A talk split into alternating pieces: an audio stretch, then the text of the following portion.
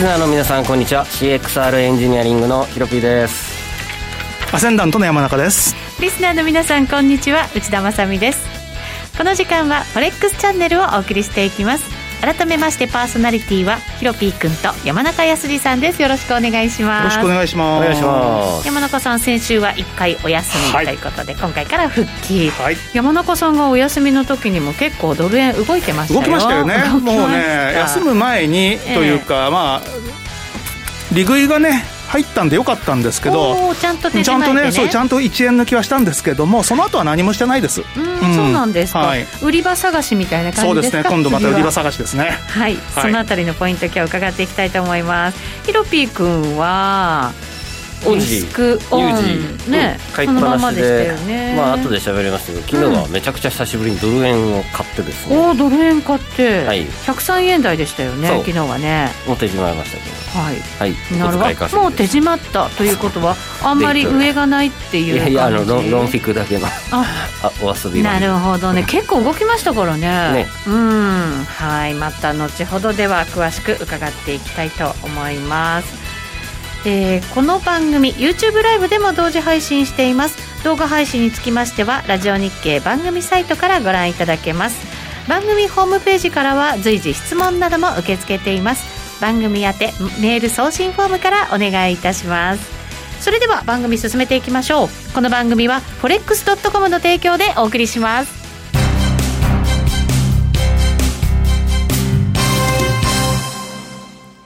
ノックアウトオプションが目標へと導く。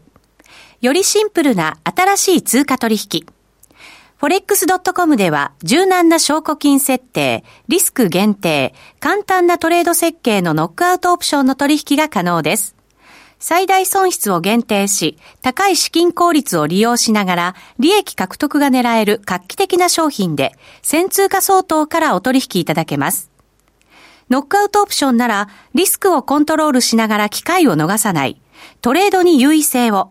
ノックアウトオプションや FX なら、forex.com でぜひお取引を。講座のお申し込みや詳細は、forex チャンネルの番組ページをご覧ください。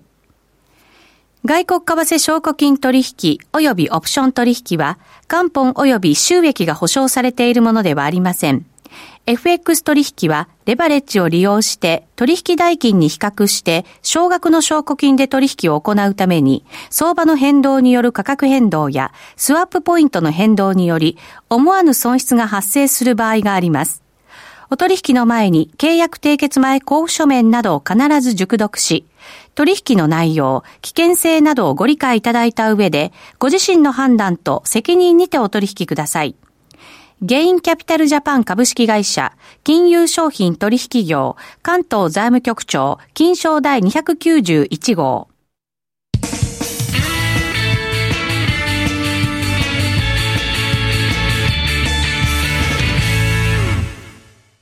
さて今日はまずこのコーナー、フォレックスラウンジのコーナーです。FX やノックアウトオプションについてのアイデアやポイントなど伺っていきましょう。今日はフォレックスドットコムのノックアウトオプションについて改めてカズ先生に教えていただきましょう。いろいろ役柄が変わります。王子じゃないみたいですね。先生になってくれてます。はい。カズさんよろしくお願いします。よろしくお願いします。はい、お願いします。えー、っと、じゃあまず、ちょっとこれ使い方とか今日は？簡単に教えていただく感じですかね。そうなんです。はい。この資料を写せれたらいいかなと思います。はい、はい、お願いします。資料に沿っていろいろ伺っていきたいと思います。はい、写ってるみたいです。はい、えー、まずノックアウトオプションとはということで。うん、はい。はい。あ、映ってるんで大丈夫です。はい。今1ページ目ですかね。はい、1ページ、えっ、ー、と2ページ目ですかね。ノックアップ、はい、ノックアップノック、噛んだ。ノックアップオプション。ノックアウトオプション。大事なところですから、ヒロピーク。はい、よろしくお願いします。はい。よろしくお願いします。はい。えっと、じゃノックアウトオプションとは何かっていうところなんですけれども、多分難しく説明してしまうと大変なので、うん、簡単に言うと、まあ、上か下かを予想して、高い資金効率で、で、なおかつ損失を制限しながらトレードできる、まあ、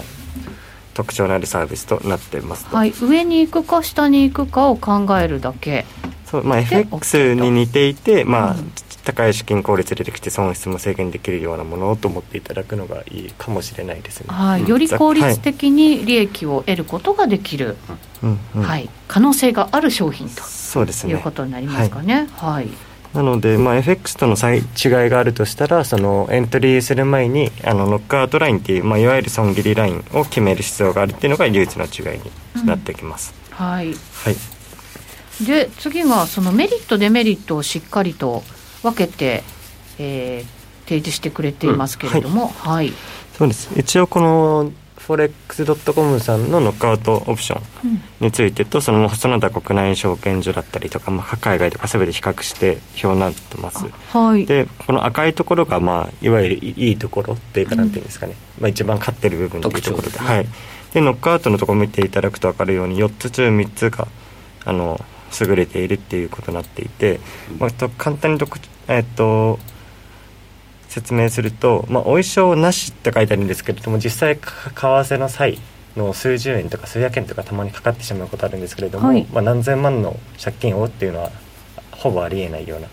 仕組みになってます、うん、これしっかりだって最初にその切るラインを入れるわけじゃないですか。そうなんですよ。だからやっぱりそのこういうふうなお衣装が多額のものが発生するってことはなりにくいってことですよね、ね、去年のその年始のアップルショックでしたっけ？1月にあったあありました、ね、あそことか一気にドル円とか5円とか下がっててあの他の取引所だとそこの最下の方で損切りされてたりしてたんですけどこれだったらもう最初に設定したところで窓が開いても怖くないようなものですね、うん、なるほど。なので決めたところで損切りされるのであとはそのドル円と、まあ、ドルで投資してたらもうドル円と円の差額分がちょっとおいしょでくるかなぐらいなんでまああんまり来たとしても痛くないかなぐらいのものになってます、ね、まあ半年やってますけどぴったりそこでカットしてくれますよね、うん。はい、まあ、ややスプレッドが気持ち広いだけにそういった、ね、えーと、保険料込みみたいな、はい、うん、非常にあの、うん、管理しやすいかなと思います。守ってその後また攻めることができる、うん、というね。そうですね、はい、ことになりますね、はい、でこれがまあ守りだとしたら次がその資金効率みたいなものなんですけど、まあ、1ロット持つとしたらいくらぐらいの原資で持ってるのかみたいので、うん、すごい縮めた場合だったらまあ1000円に今だったら2000円ぐらいかもしれないんですけれども、うん、まあ、それで1ロットぐらい持ってたり。うんうんうん。ちょっと急落起こるとね、はい、あの平気で23銭ぐらいはずれますもんね、うん、そうなんです損切りじゃずるって。そういうストレスを考えると、これはあの本当にいいなと思います僕も。まあそのまあ、資金が少なくても、まあ、ロット数たくさん持てるっていうのも特徴なんだけど、まあ、ハイハイリスクロー,、まあ、ローリターンっていうか、まあ、自分で決めるんですけどそこは、うん、まあ、そのリスク限定しながら、まあ、高いリターンを得ることもできるのかなと思ってます、うん、はい、で、まあ、高いリターンを得て得たとしても、まあ、税率は20%で済むのでそこはかなりいいところかなと思ってます、うん他のところ使うと最大で55%なんていうところもあったりするんですね。海外とか仮想通貨とか総合課税になっちゃうんで4000万とかいっちゃうと55とかいっちゃう。へえ。でも総合課税だから総所得の方ですね、くくりが。なるほどね。さんすぐ50%ですね行くわけないよ。国取りだから。ない はいはい、今の3つが大きな特徴になってまあ、一番やっぱりいいのはの絶対に損切りが滑らないってところですかね、はい、そこは本当にね安心感ありますよね。はい、はい、一応次3つの特徴って書いてあるんですけれども、まあ、この特徴をちょっと具体的に説明していったものになっております。はい。1つ目が？こちらはまああのノックアウトそのノックアウトレベルっていうのはその最初に決める損切り幅のことなんですけれども、まあ、そこの幅と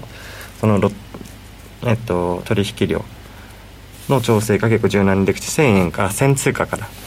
取引可能っていうものになってます、うん、他のところだと結構 1, 1万通貨からとか多いんですけど。そうなんですね、はい、がまあ100 100いくらからできたりするような感じですかね。本当そうですね、はい、試しにだからやってみようっていう時も、うんうん、とってもやりやすかったりはしますよね。ね。練習とかも全然できますよね。うん、そうなんですよ。だからあのちゃんとリスクマネジメントをしながらやるんだとするならば、うん、本当に少ない金額からコツコツ貯めていって、うん、どんどんこう大きな資金が運用できるようになってくるっていうのも夢じゃないですからね。あやった結果僕も本当にこれ単利運用でえーと、いつもよりかは少ない入金額。ただいつもよりは大きいロットでみたいな、うんうん。割り切った、ね、あの楽しみ方が、はい、まあ、一番付き合いやすいかなと思います、うん、そうですね。そもそもこのノックアウトだと僕の運用にルールにまあまあ反してるんですけど、うん、まあやってみるとやっぱ面白いんですよね、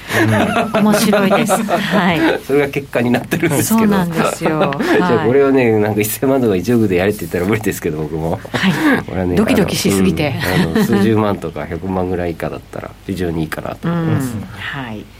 で2番目が。2番目がまあこれ先ほど言ったことになってしまうんですけれども、まあ、損切りが滑らないからまあ、週明ける窓窓だったりとか、うん。まあ、あのなんとかショックとか来ても安心だよっていうもの、うん、3つ目は、まあ、飛ばしても大丈夫かも。しれないえーと、今2つ目のコメントのところで、はい、えーと、牛心さんからえーと、普段から損切りライン決めてやってるから FX と変わらないという声もあるものの、ね、焼き鳥さんからは窓開けで滑らないのはいいですねオーバーウィークでポジション持っても安心という声もね、はい、はい、ありますはい。はい。で次がではノックアウトオプションを使ったトレード向上方法でいいですか？はい。はい。いきましょう。えっとノックアウトオプションの特徴っていうのもさっき言った一度設定したらあ損切りの場所を設定したら変更できないっていうところになってくるので、まあこれを生かしてトレードできるっていうのが、まあ、そもそもこれを FX でも何でもそうなんですけどこれしなきゃいけないことだと思っていて、うん、まあ、それが強制的にできるものできるサービスだと思ってます。なんかなんだろうな自転車乗るための補助輪、うん、FX するためのサブツールみたいなイメージで僕は思っていて。そうだそれはそうですね。損切り値後から変えれないんでしたね、はい、なので、よくあるのがど。んどん損切り幅広げてしまう負けパターンになるのが損切り幅勝手に広げてしまうとか、うん、まあ、難品でどんどん持ってしまうとかあるんですけど今回それをする前に勝手に損切りされるので、うん、あのまあ、ある意味なんていうんですかね、まあ、強制的に損切りしてもらえるようなサービスなので、まあ、今日あの損切りの癖はつくのかなと思ってます。本当そうですね、はい、だから FX 最初スタートしちゃったりすると、やっぱりちょっとずらしちゃったりとか、ラインをしがちですけど、ノックアウトオプションからまずちょっとチャレンジしてみて、あのラインを入れるのが当たり前っていうふうになってるのも、なかなかいいのかもしれないですね、そんなふうに教えてくれた先生もいましたね、まだね。そういえばそうですね、うん、僕、損切り値絶対変えないから、今まで気づかなかったです 変更できるんだ、あできないんだみたいな。ヒロピー。初心者の人って、ストップが近づくとずらしたりするんだよね、そうなんです、外したりとかね、そうそうそう。大体ろくな結果にならないから、そうなんですよ、そう。いった意味では、これは本当ね、この点がひょっとしたら一番いいんじゃないかもしれないですね、なんかそれがもう自動的にできてるから、僕、ただパフォーマンス良かったのかもしれないです、まあ、ほぼ忘れてますしね、ポジション立てて、どこに損切り置いたかって、そうか。なので、もう次行っちゃうんで、僕の場合は、はい次、はい次、はい次。ヒロピー君がじゃあ、成功した一つの理由の中のものを自動的にやってくれるっていうね、これね。自然にできてできてるっていうか、まあや、やってる意識はないですけど、ぶっちゃけ。勝手に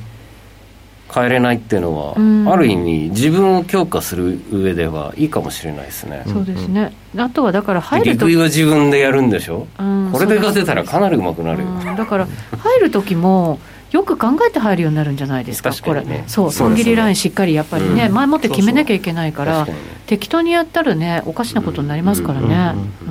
そうね。はい。でこれは実例としてあチャートで、はい、あのいいのがあったので、ね、はい、はい、ありがとうございます。なんかあのここで売りました風になってますけど、はい、あのちょうどその時多分見見てなくて多分売ってなかったと思うチャートなんですけれども、まあ、例えばの例でこれ書いててあのあそこの黄色い丸のところで売るのも一つの例かなと思ってるところを書いてます、うんはい、でそこの丸のところだとあの赤の斜めの線と白の横の線の2つのレジスタンスラインがあるので、まあ、そこを背にショートあのできるよねっていう、うん、まああれですね。ノックアウトで言ったらベアの方にベアを買うってなんですかね、うん、のところであそこまで引きつけてやれば損切りも多分一番最小限のところで済みますし荷幅も次の下の白い横のラインとかまでは引っ張れそうなところなので、うん、ああいうところを書くのまでひたすら待って来た来て反発したら入れるっていうのをひたすら繰り返す、うん、かノックアウトオプション使った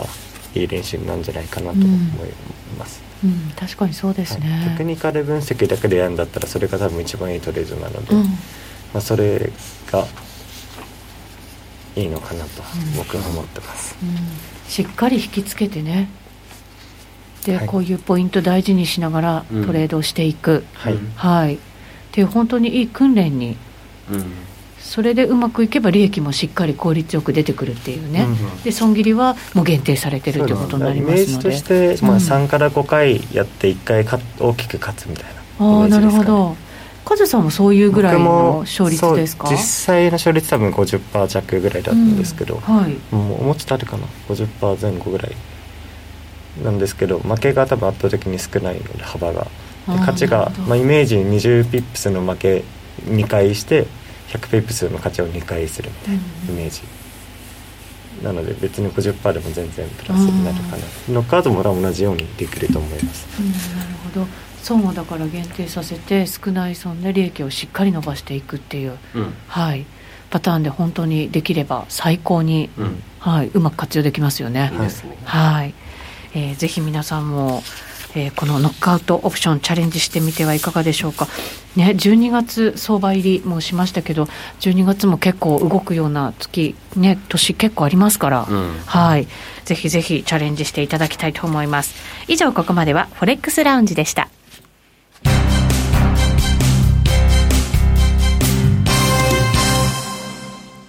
ノックアウトオプションが目標へと導くよりシンプルな新しい通貨取引。forex.com では柔軟な証拠金設定、リスク限定、簡単なトレード設計のノックアウトオプションの取引が可能です。最大損失を限定し、高い資金効率を利用しながら、利益獲得が狙える画期的な商品で、先通貨相当からお取引いただけます。ノックアウトオプションなら、リスクをコントロールしながら機会を逃さない、トレードに優位性を、ノックアウトオプションや FX なら、forex.com でぜひお取引を。講座のお申し込みや詳細は、forex チャンネルの番組ページをご覧ください。外国為替証拠金取引及びオプション取引は、元本及び収益が保証されているものではありません。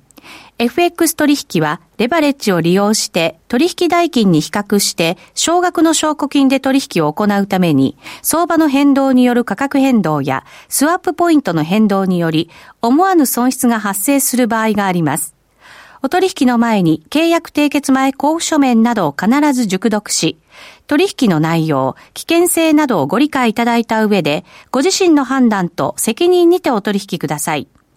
ゲインキャピタルジャパン株式会社、金融商品取引業、関東財務局長、金賞第291号。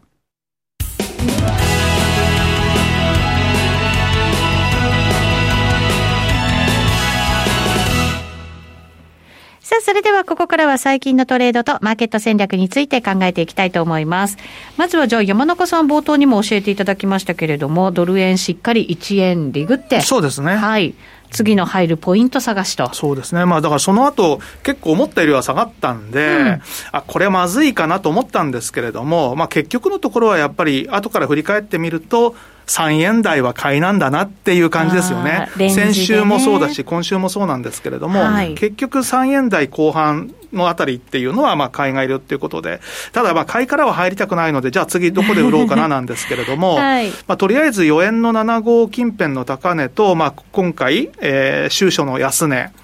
それのまあだから61.8%ぐらいの戻しが4円の40ぐらいでその辺売りなのかなと思ってたんですけど、はい、まあもうすでについてて、まあ今の状況からすると確かに売りっぽかったかもしれないっていう感じなんですけども、おそらく、4円台後半っていうのは結構売りが並んでたはずですね。その3円台あの後半っていうのも買いが並んでて、そういった人たちがまあ今度どっちに動いてくるのかなっていうと、どうも4円の今度は50、60ぐらいに売りを下げてくる可能性もあると思うんで、まあ個人的には4円50ぐらいで売りたいなとは思ってます。なるほど。はい、じゃあそのあたりまで戻ったら売り、本当上値こう切り下げてる感じですよね。ただ安値も切り上がってるんですよ、最近。あだから、ちょっとあの、三角持ち合いってほど綺麗じゃないんだけど、高値切り下げ、安値切り上げなんで、はい、ドル円はどちらか抜けるまでは動かないという感じでしょうね。抜けたらでも動きそうですか？抜けたら動くかもしれないですけどね。ただちょっとね、ユーロが思いのほかその1.20乗っけたものの、年初来高値は、つけられなかったっていうところでもって、ちょっと今日のヨーロッパがどういうふうに動いてくるのかを、まあ、見て。ちょっとね、見たいですね。はい。で、ヒロピー君は、えーと、まずドル円を久しぶりにロングしたっていうやつは、はい、えー、まあ恒例の株高、えー、ドル安だったっていう月はロンドンフィキシングドルの買い戻しが強く出る、えー、まあお決まりのルールなので、はい、昨日の中値終わった時にドル円をロングして、ロンドンフィキシングの、えー、時間帯、まあ、12時ぐらいです、12時台でね、うん、に、えーと、手締まったっていうやつですね。うん、でまあ、ドル円よりはドルストやってた方が良かったかなと思って、うん、まあまあまあ、と言っても、30銭、いや、40銭近くかな、抜いたのかな。まあ、昨日のほぼ安値で拾ったんですよね、多分103円の80。あいいですね、90銭以下、うん、でその、まあ、要するに、えー、ご当日だったんで、10時台に、10時台か11時ぐらいに買ったんですよ、はい、でそのまま持ってて、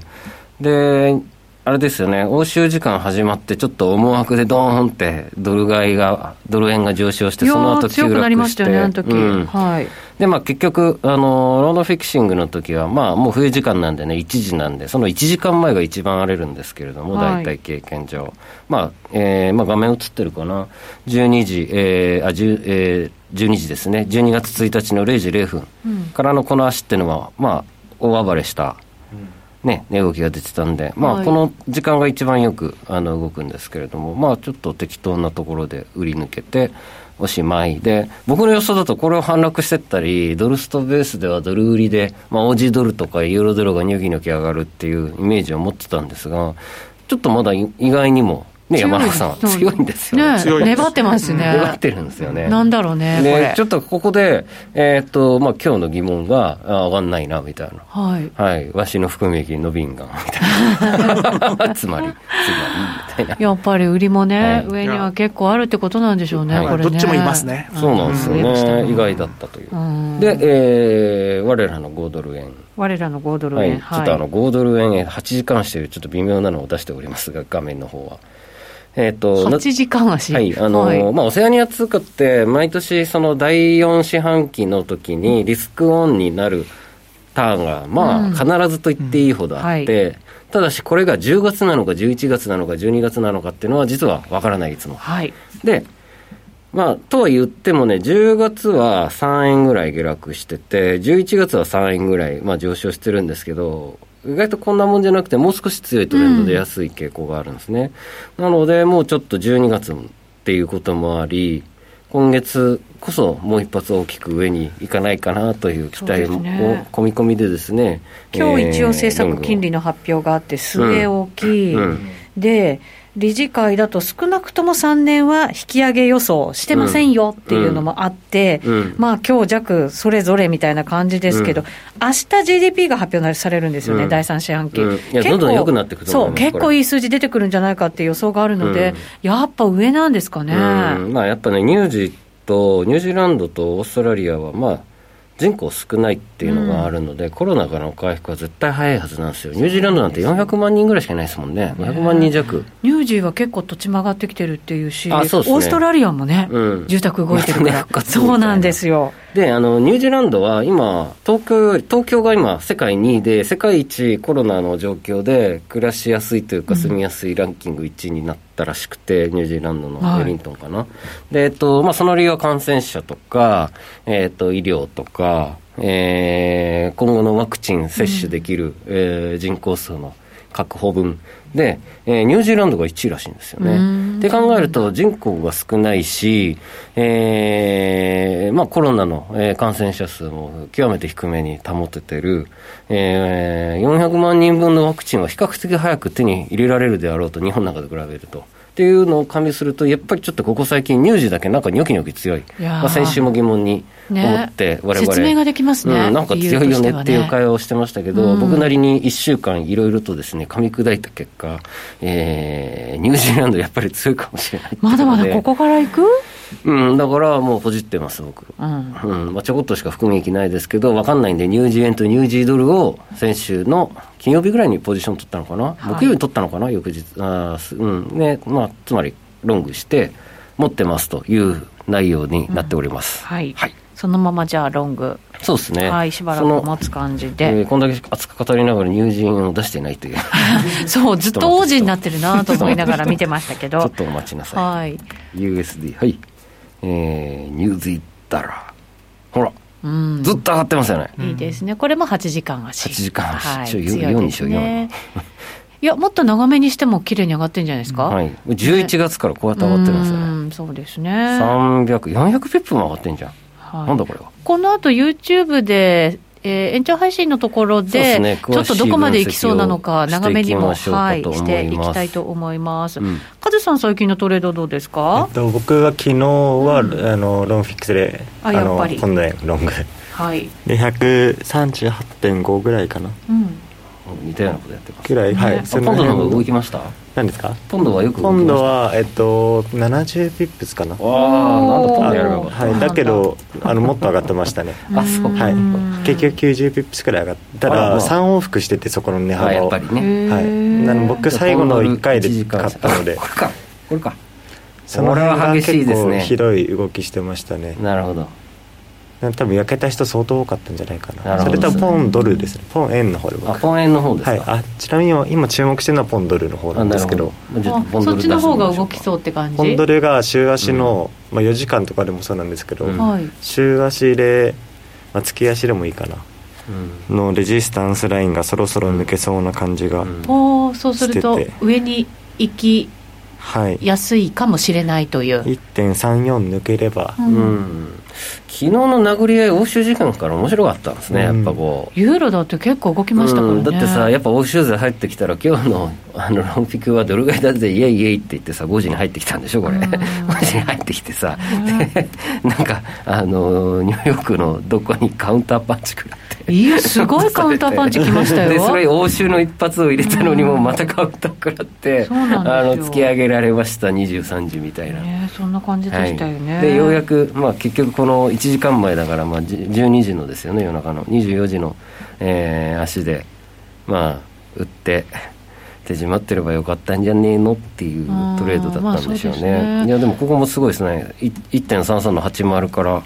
60ぐらい1時間です。ドーンって。これでも今晩のヨーロッパ時間結構重要になるかもしれないですね、うん、そうす。るとね今後のトレードを考える上では。ここ抜けて定着すれば多分めちゃくちゃ上に2発取れそうな気がして、うん、そうするとチャンスのヨーロッパ時間ということになりそうですから、うん、こうやって見てると全体的にやっぱりドル売り意識してますよね、はい、だってドルインデックスがもう今年の最安値下抜けてますからね、そうなん。ですよね。はいこの後なので、えーと、時間許す限りちょっとチャート分析していきながら次のチャンスしっかりと狙っていきたいと思います。皆さんも YouTube ライブでお付き合いください。ラジオの前の皆さんとはそろそろお別れとなります。来週もぜひぜひこの番組お聞きいただければと思います。この番組は forex.com の提供でお送りしました